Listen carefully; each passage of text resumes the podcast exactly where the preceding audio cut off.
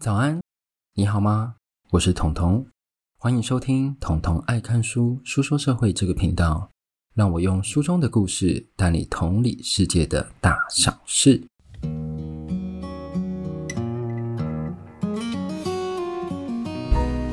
好，今天来到我们第九十集哦，在九十集开始之前呢，我还是要来念一下一位听众的留言。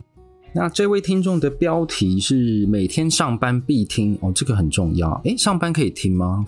对，啊是啊 j o r c e 黄，他的内容是本身就很喜欢看一些跟社会人文相关的书籍哦，所以发现这个频道让我又惊又喜，可以透过彤彤的分享认识更多书籍。另外，彤彤的声音真的很好听，加油哦！然后后面有一个加油站的图示，对，好，感谢。诶上班，好啦，因为我上班是不太能听东西，对，所以我觉得蛮好的。如果你上班可以听的话，有点小羡慕。OK，那今天呢，我要来讲这一本书，叫做《狙击金氏王朝》。这本书我觉得很酷，因为呢，我本来以为它就是跟很多北韩的书一样，它是采访脱北者，结果不是哦。好。那北韩作为我频道的开台集是第一集，一直以来在我心中都有非常特别的意义哦。关于北韩，你除了你要取材啊、去采访是很困难之外，其实它所有的资料都是仰赖我们刚刚有提到的脱北者的提供。那资料那时候最充足，而且也是最多写北韩的书写到的部分，就是北韩发生大饥荒的时候。那段时间呢，每位北韩人为了活下去，无所不用其极。那除了我们之前有提到，应该在三十八、三十九集吧，有提到，因为失去父母，因为父母可能饿到自己不行，就是自己先死，但是就留下小孩，因为他们把资源都给小孩，但是呢，小孩也没有生存能力啊，就只能干嘛，在车站去偷别人的东西。那个时候，他们就被称为所谓的花雁。有这样的现象，除了小孩、大人都受到非常极端的击迫之外呢，还有官方执法单位的压迫。这个压迫是什么意思？因为那个时候有集体农场，但是呢，他们在饥荒发生的时候是加重兵力，让人民不能偷集体农场粮食。我觉得这很荒唐。你明明看到粮食在前面，但是你是不能拿的，而且你要看着官员把他们收走，然后不知道给谁。对，然后北韩呢，为了安抚民众，他甚至把它包装成现在这段期间是一个苦难的行军。大家要一起刻苦耐劳，才办法度过这时间。你根本连什么苦和劳都没有办法克，好吗？就是直接就是饿死。对，所以荒唐至极。那今天要说的这本书《狙击金氏王朝》呢，可以说是类似台湾也有发生过，而且在戒严时期有类似的事情。类似的事情就是呢，有一群韩裔的人士在美国策划如何营救北韩人民，而且从帮助脱北者的缜密计划。那里面其实很多故事看得我胆战心惊，我想说，哇，这样还没有被发现，太可怕了吧？首先呢，我要先来介绍作者，作者是 Bradley Hope，他现居伦敦，他是我频道曾经介绍过的一本书叫《鲸吞亿万》的共同作者哦。然后另一本是我也有点兴趣，另一本书叫做《成王之路》，它是讲石油相关的故事，那他也是共同作者。那他曾经入选呢新闻的最高奖普利兹奖，那他是决选名单。然后也是财经报道最高荣誉的罗布奖的得主，曾经担任过《华尔街日报》的记者，也派驻过中东，然后也是新闻工作室和制作公司大无畏计划的共同创办人。就我来看，他报道这些事件都蛮危险的，所以他一直把自己卷入这些非常有风险的事情，然后取得第一手报道。而且我觉得这样的勇气其实很令人佩服，因为他这样的勇气是在捍卫媒体所谓的第四权。对，蛮令人敬佩的。那这一次呢，我一样会分成三个部分。第一个标题叫做“救援翻车”。我们之前介绍过北韩的书呢，其实有详细的介绍北韩人如果就比如说他要逃离北韩，他要先越过中韩交界的鸭绿江或图门江，有各种的逃离方式。但是那时候还没有介绍很清楚的介绍到在后段，比如说你过了鸭绿江之后，你还可以干嘛？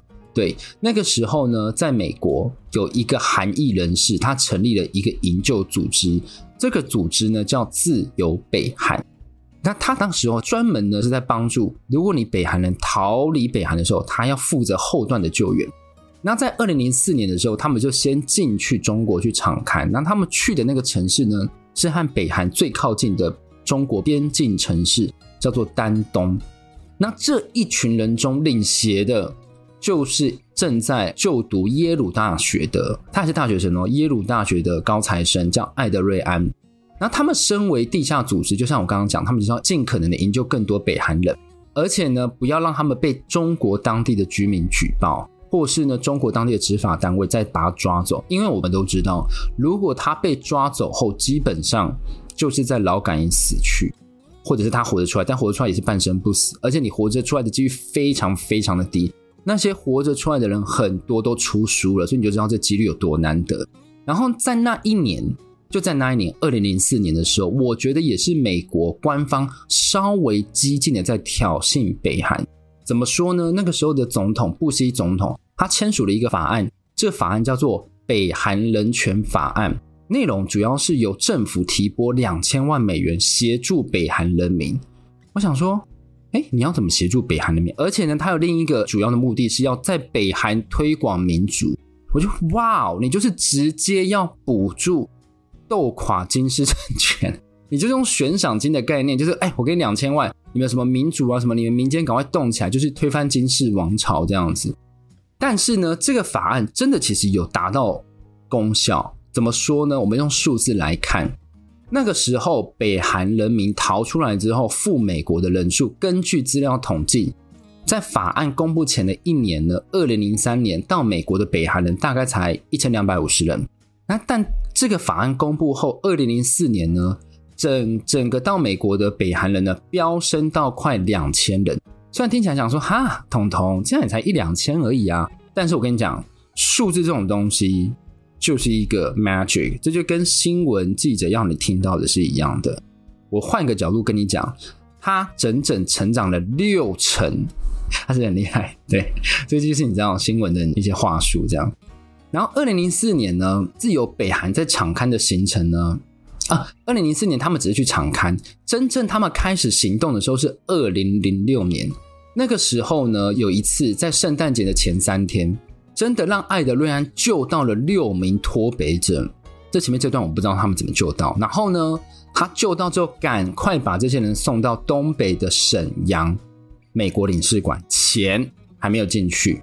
然后呢，他就在那个美国领事馆前呢打电话。然后在电话呢，因为他之前跟那些美国领事馆有一些你知道交情，所以他就打电话，他就跟他讲说：“哎，我这边有六个包裹要寄送，就是可能类似这样子。”然后就里面的人就应该会知道说：“哦，艾德瑞安，你救到六个脱北者这样子。”但是呢，这一次出乎意料，因为之前他已经救过一两次，其实都蛮顺利，还真的有救出去。但是这一次出乎意料是。对方刚刚讲说不行哦，无法哦，没办法。他得到居然是闭门羹诶！你想，我已经千里迢迢，然后经过千辛万苦把他们送到沈阳对面，你居然跟我讲不行。但是他不会就是在那边等啊，就等着美国大使馆帮他们，因为他们没有义务。那领事馆呢，就见他就是锲而不舍，就直接跟他讲说啊，不然你就去北京找联合国难民署啊，就不要来烦我们。对。所以心灰意冷的艾德瑞安呢，他决定怎样？他就直接飞到北京，有没有很厉害？他直接就飞到北京。但是呢，另外六个脱北者他们没有护照啊，他们怎么办？艾德瑞安就安排了另一辆车加司机，另外六名脱北者是这样搭夜车到北京，好像就是超级久。然后到了隔天呢，就他已经先到北京了嘛。然后他到了隔天，想说哇，脱北者应该会来敲门了，因为他应该有跟他们讲说他大概住哪一间这样子。就敲门的是什么？是中国的公安，而且是沈阳的中国公安。那个时候，艾德瑞安在跟美国大使馆的通话早已经被窃听了。那我们刚不是说吗？诶，艾德瑞安跟美国大使馆不是用暗语吗？怎么中国有办法破解出来？其实不是，他整个通话内容讲到后面，因为艾德瑞安有点生气。他就跟他讲说：“我这边有几个难民，赶快帮忙。”但是美国就是不要，就是不要。对，所以呢，这个东西就被中国掌握了。而且呢，中国和北韩它是有协议的，我只要抓到脱北者，我就是必须送回北韩。那艾德瑞安呢，就是在协助他们犯罪，所以呢，他们就理所当然有正规的理由。当然了，什么理由在中国都很正规啦，就被公安。逮捕抓回沈阳监狱关着，你看他们还要再坐飞机一次回去，这成本多高？好了，题外话，而且呢，艾德瑞安想说，我就要被抓了，但是他很聪明，他就先藏了一个有 SIM 卡的手机，在他的就是我不知道哪里，反正他就藏起来，他没有特别讲，可能藏在你知道身体里面。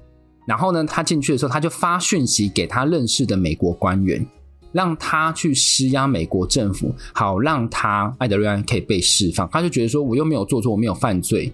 但是呢，我又没有做错，我没有犯罪，然后真的就让艾德瑞安被释放。然后，但是呢，他这样子影响是让自由北韩这个组织再也不能进中国了，他们就被驱逐出境。而且呢，他先前救出那六名脱北者呢，哎，生死未卜。我觉得啦，应该是被送回北韩。甚至我觉得更可怕的是，我自己想的，因为没有人知道，我自己想的剧情是，因为他跟美国人有联系。搞不好罪会更重，我觉得应该是直接死刑。那讲完了那个脱北者，那再讲说，其实爱的乱这件事情，如果当下没有处理好的话，它是会引发国际政治危机的。北韩是可以说，哎，你帮助他们叛国，你是不是想推翻我？然后就可能引发战争。对，然后这是第一件事情，因救援失败。第二个标题叫做暗杀流亡皇族。我每次都想说，我自己写的稿为什么要写的这么难念？暗杀流亡皇族，前面讲到的零散救援根本就跟不上艾德瑞安想要拯救整个北韩的想法，因为太慢了。于是呢，他想到的方法，他就我不知道他是不是有借鉴历史，但是他想到的方法类似于历史上有发生过的，发生在中国的伪满洲国事件。怎么说呢？日本呢，那时候在一九三二年呢，为了给我们的你知道中华民国大中华民国打击呢，他就扶持了清代末代的皇帝溥仪成立了伪满洲国，试图将这个政权变成中国的正统政权。为什么？因为哎，你中国大清王朝的皇族哎，血统上很正，而且你刚好又有领土，我给你，因为中国打下来那东北三个省我。打下来给你，让你成立伪满中国，对，所以你就有一个假想的国度。如果呢，日本的侵略继续扩大的话，诶，伪满中国领土就越来越多。这个跟我等下要讲这个有什么关系呢？其实呢，当时金正恩在接班之前，接班北韩的领导人之前，有一个哥哥叫做金正男。原原本呢，爸爸金正日他是想要把位置给金正男，因为毕竟他是大儿子嘛。但发生了一件我觉得相当荒谬的事情。金正男呢，就是你知道，他就是比较爱玩一点，所以呢，他有一次就带着他的小孩们，他们想要去哇，我们去日本迪士尼玩。那这对我们来讲其实是非常正常的事情。台湾现在也每年有几十万人去迪士尼玩，但是呢，重点是它是发生在北韩，而且呢，北韩是成天威胁日本，所以呢，一个国家的接班人要去敌国，而且呢，还要去迪士尼乐园。你想这后果有多严重？重点是什么？重点是那个时候他是先去中国，然后才想要飞向日本。然后呢，他就用一个假造的中国身份，这个中文名叫做胖熊，胖是很胖的胖，熊是就是动物的熊。我在想说，诶，谁帮他想的？那个中国，如果是真的有一个中国朋友帮他想的话，那个中国朋友一定是要害他。谁会这样叫？重点是他另一个重点是他的护照还是假的，因为那假护照还不是中国护照，是多米尼加共和国的护照。我如果是日本海关，我看到一个中文名叫做胖熊，然后呢，你的护照是多米尼加，我不抓你，我抓谁呀、所以呢，他就被日本海关拘提。然后拘提后呢，日本海关查出身份，发现哇，这个人大有来头。然后呢，就赶快通知了北韩人，然后金氏王朝瞬间颜面扫地。就像我刚刚讲的，一个接班人居然匿名去敌国，还用假护照，还被抓。最重要是还去了美帝最邪恶的迪士尼。这个回国应该就是直接处决了吧，像张承泽那样。但是呢，金正男回国其实并没有被处决，我觉得应该是念在就是父子的一点，你知道小小的亲情。但是呢，他把他驱逐，驱逐到澳门。那驱逐到澳门之后呢，金正男怎么生活？因为他不可能去工作嘛，但是他靠着大笔的金元，他其实还是过着非常奢靡的生活。那这金元是怎么来的？其实有部分是来自情报的贩售。那我举一个例子，像二零一二年呢，东京新闻啊、又是日本，他怎么那么爱跟日本合作？里面的一个记者呢，就透过与他的访谈，出版了一本超级惊世的书，叫做《父亲金正日与我金正男的独家告白》。我有从三民书局网站上找到，重点是那个封面比小学劳作还糟糕。我跟你讲，你一定要去看一下，你们就找这本书《父亲金正日与我金正男的独家告白》。就是你去图书馆，你绝对不会想借的书，你就会看到就咦，然后就退后三步这样。那这里面呢，其实大张旗鼓的揭露他所知道的北韩情报。本来呢，北韩就是已经渐渐的淡忘这一位皇族，就想说啊，算了啦，反正你在外面也不能干嘛，也无法成事。但是后来发现，哇，他居然去跟敌国日本合作，还出书，那你是不是有可能变成北韩的致命伤？我怎么知道你知道多少情报？所以呢，他就开始变成北韩想要暗杀的对象。这时候呢，艾德瑞安啊就出来，他注意到这件事情，什么样的事情？他那时候就想得很远，他觉得。今天他要营救北韩，假设北韩他这个政体撑不久崩溃之后，他要有一个人可以掌握，也可以控制这个大局，所以呢，他就去接近有皇族血统的金正男，他希望北韩崩溃之后，金正男可以接掌大位，有没有很像刚刚讲到的伪满洲国？所以呢，艾德瑞安就在私下一直跟金正男见面，然后他也跟他购买情报。那回到金正男。那我们刚刚都其实都没有很认真在讲金正男这个，我只是说他带人去迪士尼，但是他本身呢，其实是一位赌徒，不然他怎么会被驱逐到澳门？就是他可以知道放肆的赌博，而且呢，他还时常流连在奢华的酒店啊，就是非常阔绰，然后很爱喝酒，然后我自己觉得啦，他是一个蛮糜烂的人。那没有工作，他就像我前面讲的，要靠大量的情报贩售来取得金元。那他金元不可能用汇款的嘛，通常都是用现金啊，不然你就会被查到。就是被查到说谁给他钱嘛？如果今天美国政府跟你买情报，然后我用哎，不好意思，我汇款到你那个账号里面，你给我，怎么可能？一定是给你现金，人家才无法追查。然后有一次呢，他的现金是在马来西亚，所以他要从澳门飞到马来西亚去领取现金。这时候，北韩的侦查总局已经早一步取得这个行程讯息，我不知道他们怎么取得，反正他就知道了，他就决定说要来暗杀他。至于怎么暗杀呢？过程我认为是相当符合北韩低廉、成本低廉又有效。怎么说呢？他们就是北韩特工呢，就先到那个马来西亚的机场，就说：“哎，就随便遇到两名女子，一个可能是印尼，一个是越南的，就跟那两名女子说：‘哎，我们正在拍摄一个超低预算的整人节目，我们就是自以为是 YouTuber 吧。然后这个节目呢，主要内容是要整人，怎么整？还要随机对别人涂抹面霜。然后一开始呢。”北韩特工为了不让他们起疑，就先让他们去涂抹一些不相关的人，然后都真的是面霜。但是呢，等到金正男要来的那一天，北韩特工刚刚讲说：“哎，我们要拍续集喽，赶快来集合。”然后那些那两个女的就很开心，想说：“哇，又可以去对那个路人涂面霜，这样子好像很有趣，可能搞不好机会会红。”但是这一次呢，北韩特工给他们涂上的是 V 叉神经毒素，他们有发现有点不一样，但想说没关系啊，反正都整人，之前整那么多次也没事。那我要先来讲一下 V 叉神经毒素是什么。好啦，VX 神经毒素啦，V 叉讲起来好像就是你知道，VX 是怎么让人家死亡的呢？那 VX 里面有一个分子，它会干扰你的腺体和肌肉的功能，它会阻断一种能让他们放松的酶，这导致肌肉呢会不可以控制的一直收紧，一直收紧，最后会让怎样？受害者他是没有办法呼吸的，他的死亡成因是这样子。那回到这个低廉成本的整人节目，这两名互不认识的女子呢，就觉得真的很好玩，所以呢，她就听从特工的建议。特工就说：“哇，你看那男的看起来好像被整会很有趣，你们赶快上吧。”所以呢，就是他们就轮流，就是 A 呢就去涂了一次之后，经常觉得莫名其妙，你涂什么在我脸上？然后第二个呢就赶快涂上去呢，就是涂完之后就是哈哈哈哈哈，然后就很好笑，这样哇，你被涂了，觉得莫名其妙的金正男呢就一直听到女子的笑声，但是他感觉到不对劲了。他感觉到不对，他发现他开始没有办法走路，他走一走，突然倒下去了，惊动到医护人员，惊动到那个涂的那个女生，想说：“咦，你这个面霜为什么涂一涂你就倒掉了？”最后呢，金正男在被涂完的十五分钟内死亡。所以 VX 神经毒素真的很有效。那因为我自己觉得啦，因为你本身是身份比较敏感的关系，但你还是那么张扬，所以呢。我觉得这结果是不难预见的。那这本书有提到，就是说他家人的后续。那如果你有兴趣的话，也可以去看一下。而且里面有提到台湾，但是呢，对于这些国际情报组织来讲，海外的行走情报线，它就这样断了。对，第三个标题叫做“推翻大使馆”。你有没有觉得我的那个每个标题都越来越大？为什么？因为呢，这反映到爱德瑞安心越来越急了。他发现，哎，小小的营救没办法，哎，皇族也被杀掉了。那这时候他他能干嘛？他还可以干嘛？去拯救北韩，去让北韩做改变呢？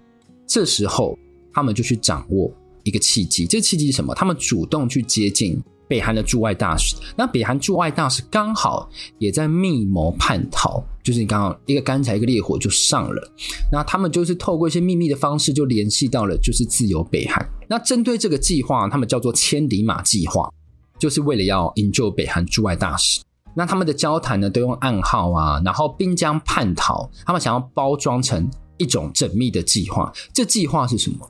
就是我要帮助你叛逃，不可能就说喂，出来喽，我们要走喽，然后就你知道走了，不是，他们要变成是北韩驻外大使非自愿的被绑走，所以呢，他们把它计划成一个一群人进大使馆里面挟持，而且这个地点呢，这个驻外大使是西班牙大使，然后艾德瑞安呢，为了这一件事情和其他成员练习了半年，为的是怎样完美的演出绑架。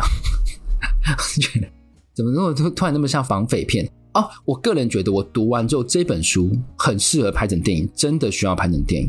OK，好，那是题外话。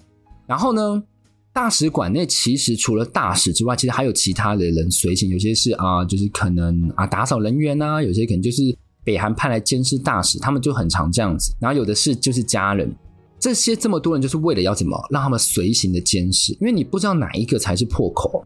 大使呢，为了让计划缜密不疏漏，他连自己的妻子也没有讲。然后到了就是要要绑架的当天，就是营救的当天呐、千里马计划这一群人，他们就持了玩具枪进到大使馆，但是这个玩具枪非常的真，而且呢还捆绑了所有人。但是他们有一个致命的缺失，他们没有注意到，他们没有在第一时间跟大使确认说：“哎，你的大使馆里面总共有几个人？”对，所以有一位内部员工就真的觉得自己被绑架了，然后为了伟大的领导人，他就从二楼跳下来到外面求救一位女性，然后呢，就真的一跛一跛让他走到当地的警察局，然后也惊动了当地的警察，然后警察想说，哇，居然有人敢袭击大使馆，所以呢，他就赶快去大使馆按下门铃。那刚刚有讲到艾德瑞安呢，就发现哎。诶门铃居然响了，才赶快跟大使馆确认说：“哎，你里面总共几人？”大使馆回答：“七人。”但他们才绑了六人，所以呢，怎么办？好，艾德瑞安就是非常镇定的出去开门，用他的西班牙，我不知道为什么他会西班牙话，反正他就用西班牙话呢，跟西班牙警察讲说没事，而且他还要把自己装得很像拽拽的北韩人这样子。然后那个警察就想说：“哎，没事哦，啊那个人怎么求救？”他想说，但他也不肯强行进入，因为这毕竟就像是另一个国家的领地。大使馆就另一个国家领地，所以他就离开了。在他离开之后，大使馆的电话疯狂的响，应该是消息开始走漏出去。这一连串的催促呢，这一连串的不缜密呢，让本来想逃走的大使瞬间就决定说：“哎，我不跑了，就这样子啦，就这样子，我们就当做不认识，我们不要再聊了。”然后要他们赶快离开，就让他这件事真的是一个绑架。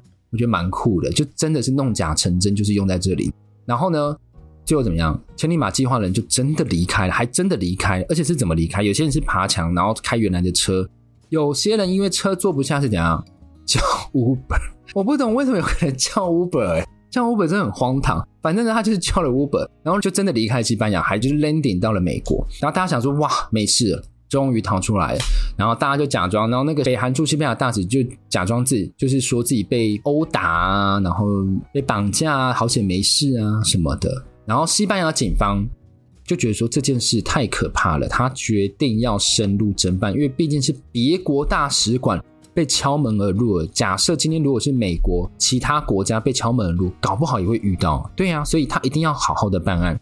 那西班牙警方在办案的过程中有认出几名人员。而且已经确认说他们已经逃到美国，所以他就发起了国际逮捕令，这让和西班牙有引渡条款的美国他陷入两难。对，他觉得说真的要去逮捕嘛？但他们其实就是为了要帮助想要逃跑北韩的人。但是呢，法律就是法律，美国警方呢就拿着西班牙发出来的国际逮捕令，他去逮捕了其中一位成员，这位成员就叫做克里斯多夫，然后把他拘留在监狱里面。那看到这里的时候呢，我不知道为什么书有附他的 IG，对，有附他的 IG，那我就去追踪了，我就追踪发现，哎，他好像现在过得蛮好的，应该是他之前有被假释了，他被假释了，所以他现在过得不错。那应该是这件事情可能也在大众的眼中淡出了。